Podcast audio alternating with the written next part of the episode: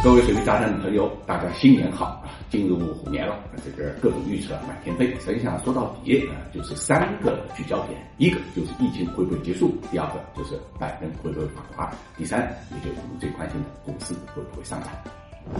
二零二一年，整个美国股市呢不断创新高，但是中概股呢却是遭遇了这个最惨重的滑铁卢啊！整个的一年，中概股是不断的调整啊。那么原因就在于呢，这个瑞幸咖啡啊，这个引发的这个呃对中概股的质疑啊，瑞幸咖啡作假，那么自我暴露之后，瑞幸咖啡现在自己倒是做的不错啊，但是啊，由此引发了境外投资者对中概股的严重质疑啊。那么美国证监会呢出台了一个呃外国公司问责法啊，就是要求中概股啊披露啊它的真实的这个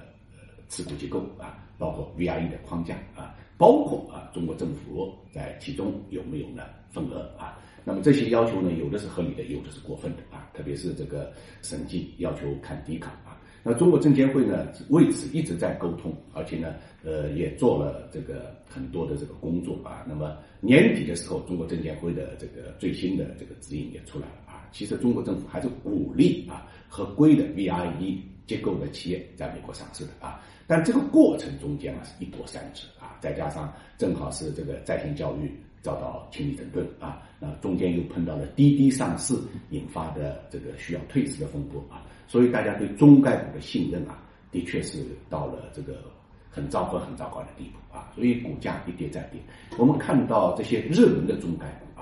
呃，在线教育就不说了，那基本上是这个一个零头了。那么其他的像阿里巴巴也好，这个京东也好啊，拼多多也好。呃，基本上都是，呃，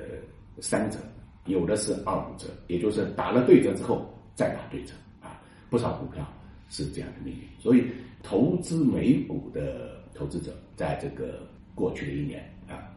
呃，是遭遇了这个灭顶之灾，应该讲啊。但是大批的中概股，特别在美国上市的，就是大家比较聚焦的中概股，他们的业绩还是不错的。还是业绩不错。从市盈率的角度来讲，是符合价值投资的这个概念的啊，所以我觉得，呃，随着中美关系的改善啊，这个中概股的春天呃会再一次到来。